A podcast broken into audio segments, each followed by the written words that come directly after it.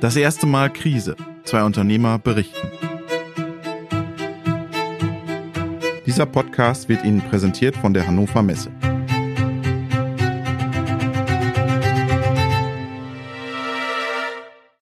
Hallo, liebe Zuhörerinnen und Zuhörer. Das ist die Podcast-Folge Nummer 12 des Podcastes Das erste Mal Krise. Wir sind wieder zurück in Garching bei Theo Steininger von Erium. Wir haben in einer der letzten Folgen schon mal über das Thema Remote Working gesprochen und Theo sprach damals an, dass er auch zwei neue Mitarbeiter angestellt hat, nämlich einmal in Wien und einmal in der Ukraine.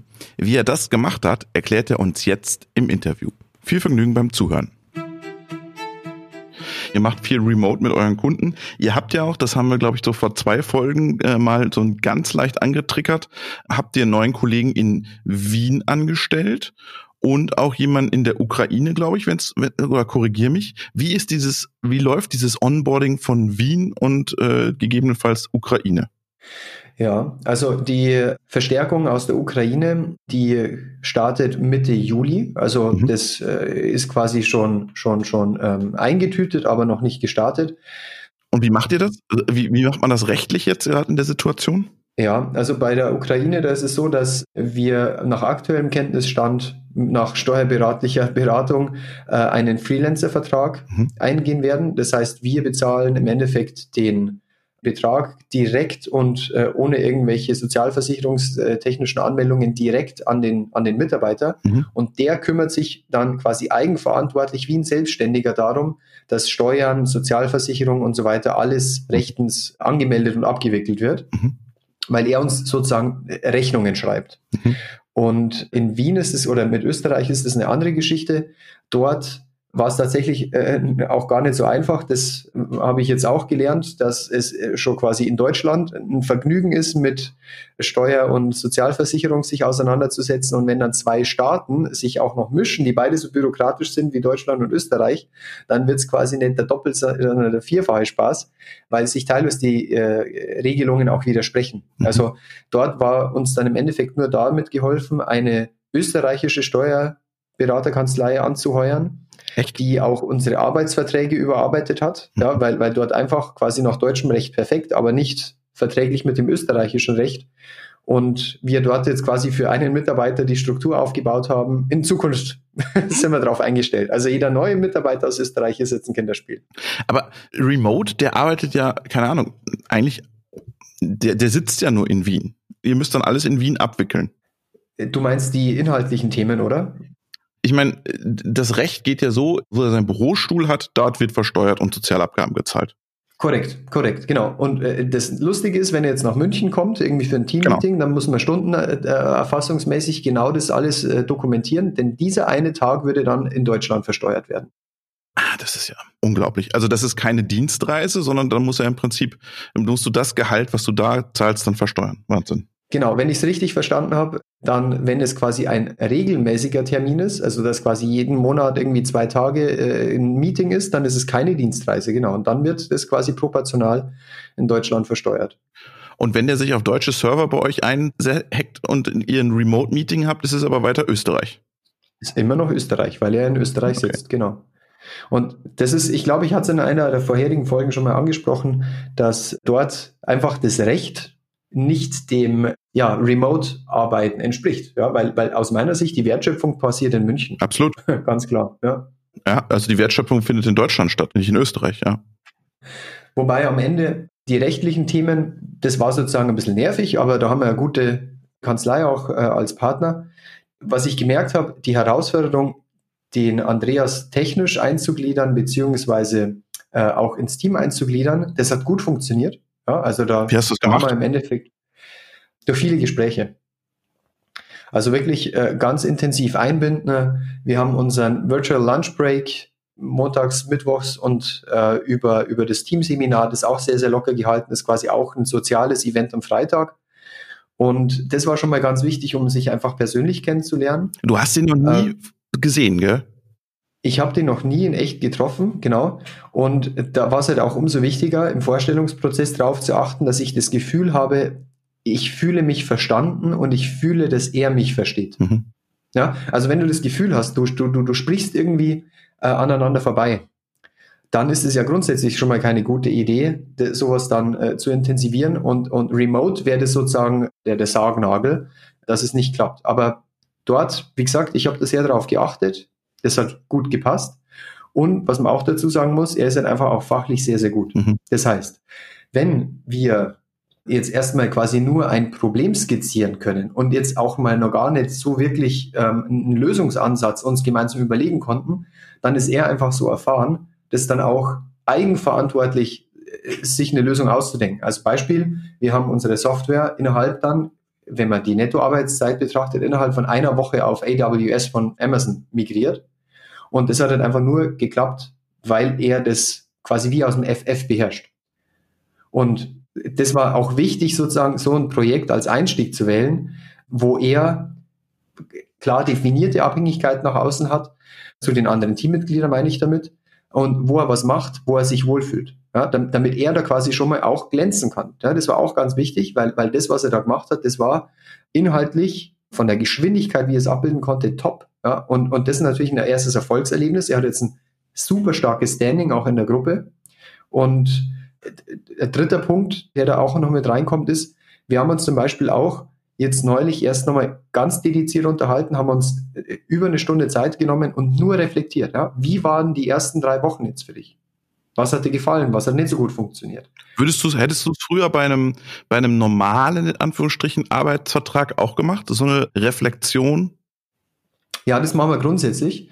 Wobei, ja, also die Flexibilität ist mal vielleicht, um, um die eine oder andere Woche nach hinten fallen zu lassen, ist dann vielleicht mal größer, wenn man sich eh sieht. Ja? Aber, aber jetzt beim Andreas, da war es mal wichtig, das sehr, sehr eng einzutakten. Und na gut, auch im Stress mit den anderen äh, Onboarding-Prozessen, die wir hatten, tatsächlich ist mir ein Review-Gespräch zu weit nach hinten gerutscht, muss ich auch sagen.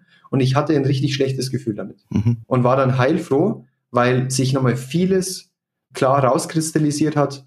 Es haben sich viele Vermutungen auch bestätigt, wo ich mir unsicher war. Und das persönliche Gespräch zu führen, das ist, finde ich, da ganz, ganz, ganz wichtig. Und eigentlich die integrale Aufgabe auch von einem Chef. Mhm. Der Marco hat ja sowas auch gemacht. Der hat dann aber irgendwann gesagt, jetzt muss ich die Person auch nochmal wirklich kennenlernen, weil irgendwie hat man dann doch ein komisches Gefühl. Hattest du nie dieses Gefühl, boah, jetzt überweise ich da, der, der ist ja auch Entwickler, das ist ja jetzt kein, äh, kein 450-Euro-Job, jetzt überweise ich da einen hohes Gehalt nach Wien und ich kenne den überhaupt nicht. Ich, ich, ich, wie, wie baut man da eine Vertrauensbasis irgendwie auf? Mm, das Gefühl habe ich nicht. Also damit habe ich kein Problem. Ich respektiere es, dass die Leute sich unser Büro angucken möchten und quasi die Leute persönlich kennenlernen möchten, vor allem auch das Team als Ganzes. Aber aus meiner Perspektive, ich fühle mich total verbunden. Und ob jetzt der Andreas da in Wien sitzt oder in Costa Rica, das gleiche ist es ja auch mit unserem Werkstudenten, der ja nach Singapur zurückbeordert wurde. Ich fühle mich emotional nicht weiter von ihm entfernt. Muss man auch dazu sagen, der äh, war ja auch so nett und hat quasi seinen Tagesrhythmus uns angepasst, was auch nicht selbstverständlich ist. Also der arbeitet das heißt, nachts oder was? Der arbeitet teilweise nachts. Es ist alles noch, soweit ich es mitgekriegt habe, im, im, im Biorhythmus kompatiblen Rahmen, aber er kommt uns da entgegen und hat seinen Tagesablauf uns auch schlicht und ergreifend angepasst muss ich auch sagen, gut ab, dass er den Bock drauf hat, das zu machen und uns da so entgegenkommt. Aber quasi spätestens dadurch, weil das wäre der einzige Punkt gewesen, spätestens dadurch fühle ich mich emotional dem genauso nahe, wie wenn ich ihn jetzt irgendwie äh, regulär treffen würde. Also ist das für dich auch eine Möglichkeit für die Zukunft, weiterhin Remote-Leute einzustellen und egal, wo sie sitzen? Ja, das Einzige ist nur, wo wir aufpassen müssen, dass momentan arbeiten wir alle remote. Ja, das heißt, wenn jemand woanders ist, wird er nicht aus Versehen ausgegrenzt. Und wenn wir jetzt die Situation haben, dass quasi 80 Prozent im Büro sitzen und 20 Prozent remote sind, dann müssen wir da höllisch vorsichtig sein, dass die Remote-Arbeiten nicht ausgegrenzt werden, weil halt quasi zufällig was an der Kaffeemaschine, an der echten Kaffeemaschine gequatscht wird. Aber also da, da sind wir sehenden Auges sozusagen in der Vorbereitung und, und überlegen uns schon, wie wir das machen. Also angefangen von, es gibt einen Screen, der ist immer an und da klinken sich die Remote-Leute ein, dass sie über eine Webcam quasi sehen, was im Büro passiert, bis hin zu, es gibt einen Call, der immer läuft, alle sind gemutet, aber wenn irgendjemand was braucht, dann, dann, dann hat er quasi alle anderen sofort erreichbar. Ah, okay. Du lässt im Prinzip einen Call acht Stunden durchlaufen dann im Büro. Richtig, ganz genau, genau, aber alle sind erstmal gemutet, also dass ich quasi nicht das Räuspern und das Husten von allen höre. Aber wenn ich jemanden sprechen möchte, dann habe ich den sofort als, als Ansprechpartner zur Verfügung. Mhm. Geht halt vor allem, also aus meiner Sicht macht es halt vor allem Sinn in, in den Entwicklungsteams oder in den technischen Teams. Bei mir wäre es ja auch gar nicht möglich, sozusagen jetzt acht Stunden in einem Call drin zu bleiben, weil ich irgendwie sechs von acht Stunden ja sowieso mit irgendjemandem telefoniere. ja. Ja, spannend. Und hättest du dir das, als du damals, als ihr damals der Maxim und du gegründet hast, gedacht, dass ihr Leute mal so einstellt? Äh, ehrlicherweise gesagt, nein. Weil ich eher die negativen Seiten äh, gehört habe von meinen Mentoren, die aber, muss man auch dazu sagen, äh, eine ganze Ecke älter sind, vielleicht auch aus einer anderen Generation kommen und dieses Feedback aus einer Zeit kam, da war äh, Microsoft Teams gab es noch nicht. Das hieß damals noch Skype for Business und es gab kein Zoom. De facto keiner hatte ein Headset zu Hause. Die Webcams waren alle scheiße. Und das war natürlich auch technisch eine ganz andere Situation. Und dass dann der Sync nicht so gut klappt, das ist klar. Und was man auch dazu sagen muss, ich habe mir jetzt remote sehr, sehr, sehr hochqualifizierte Mitarbeiter mit reingeholt. Wenn jemand Remote Office oder Remote Arbeit quasi für das Offshoring von äh, Erfüllungsgehilfstätigkeiten benutzt, dann habe ich da halt nicht A-Player, sondern vielleicht halt irgendwie B- oder C-Mitarbeiter. Und dass die dann wiederum nicht so gut zu integrieren sind, ja, da schließt sich dann irgendwo der Kreis. Wie wichtig ist in eurem technischen Teams dieses Thema Kreativität und Zusammenarbeit? Oder wo stellen die da alle für sich alleine vor sich hin? Erklär doch mal so ein bisschen. Das ist sehr, sehr wichtig, weil das Feedback für vor allem in der frühen Phase, in der wir uns befinden, einfach sehr, sehr wichtig ist. Ein Beispiel. Wir haben, ähm, ich hatte es erwähnt, ähm, Halerium ja auf eine Woche jetzt in die AWS Cloud als Prototypen gepackt und haben es nur geschafft, weil wir alles weggeschnitten haben, was nicht unbedingt nötig war, um jetzt diesen Prototypen zu bauen. Aus einer technischen Sicht, ähm, die GUI, die besteht jetzt aus zwei Komponenten, die wir einfach aneinander geklebt haben und die laden unterschiedlich schnell. Also du siehst noch zwei Ladeanimationen, rechts und links. Und dann war halt quasi von technischer Seite her das Feedback, ah, das gefällt mir nicht, lass uns das irgendwie nochmal äh, äh, synchronisieren und wir, wir packen eine Ladeanimation drauf, weil sonst schaut das irgendwie blöd aus. Und dann kam halt aber dann von der anderen Seite, vom nicht, von der nicht technischen Seite das Feedback, Leute, das ist mir völlig egal, es funktioniert. Ja, ich gucke da gern zwei Kreise an, das andere sind zwei Tage Arbeit, sparen wir uns das. Ja, verstehst du? Mhm. Und, und damit äh, gibst du dir gegenseitig Feedback fürs wirklich Wichtige und lenkst dadurch die Kreativität auch in die richtige Richtung. Okay. Man hat ja immer so die Vorstellung, Entwickler, die sitzen eh äh, 80 Prozent ihres Tages alleine vorm PC. Also es ist nicht so. Aus meiner Erfahrung ist das Schwierigste, erstmal sich darüber klar zu werden, was ich wirklich implementieren möchte. Also den, den, den Plan, also zunächst mal das Ziel, dann die Strategie, dann die Taktik auszuarbeiten. Und wenn ich das habe, das runterzucoden, geht dann sehr schnell. Mhm. Ja, und es war eher andersrum. Wenn ich feststelle, wenn wir in der äh, Halerium-Entwicklung, wenn ich irgendwo total ins Stocken geraten bin bei der Implementierung, dann war das eigentlich ein Indikator dafür, hey, Moment mal, ich muss mich wieder abstimmen mit meinen Kollegen, weil wir, weil mir das Ziel gar nicht klar ist in den meisten Fällen den Andreas, wie habt ihr den gefunden? Äh, über eine Online-Plattform, ähm, die speziell Webentwickler vermittelt. Also mhm. quasi ein automatisiertes Headhunter-Tool, wenn man so möchte. Okay. Und äh, war das von vornherein klar, dass der in Wien bleibt, oder? Äh, wir haben das offen gelassen. Also mhm. die Situation ist die, dass wir sozusagen jetzt die Zeit nach den initialen Gesprächen war sowieso klar, also kurzfristig wird er sowieso nichts aus München. Also brauchen wir uns da überhaupt keine Gedanken machen. Und wenn wir dann es in der Zwischenzeit ja eh schaffen, die Remote-Prozesse aufzusetzen, dann bedeutet es, wir haben die Prozesse aufsetzen können, sodass es Spaß macht. Und dann bedeutet es aber wiederum, dass es für die Zukunft auch egal ist, wie man dann langfristig weitermacht. Und von daher ist mir das relativ gleich, ja, ob er jetzt sagt, er bleibt in Wien oder ob er sagt, er geht mit seiner Lebensgefährtin nach München äh, oder meinetwegen auch nach Hamburg. Ja, also das ist mir ganz, ganz gleich. Aber du musst ja auch eine Persönlichkeit finden, die sowas kann. Hm? Das stimmt, das stimmt. Und das ist eben der Punkt. Damit sowas funktioniert, brauche ich sehr gute Leute, sowohl auf einer persönlichen Erfahrungsseite, also auch von der, von, von der Persönlichkeitsentwicklungsperspektive her, als auch vom fachlichen her. Mhm.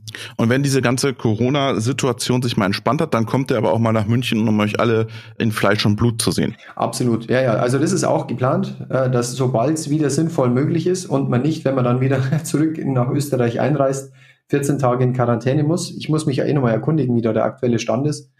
Muss man nicht. Okay, muss man nicht mehr. Cool. Ja, dann, ja. dann, dann äh, können wir das jetzt mal allmählich eintakten. Äh, er ist nur jetzt eh zwei Wochen unpässlich und für die Zeit danach werden wir das dann aufsetzen. Gut, Theo. Vielen, vielen Dank und viel Erfolg dabei. Danke dir. Alles Gute. Das war die Folge 12 des Podcasts Das erste Mal Krise und in der nächsten Woche sind wir wieder bei Marco Bauer von BRM. Bis dahin, bleiben Sie gesund.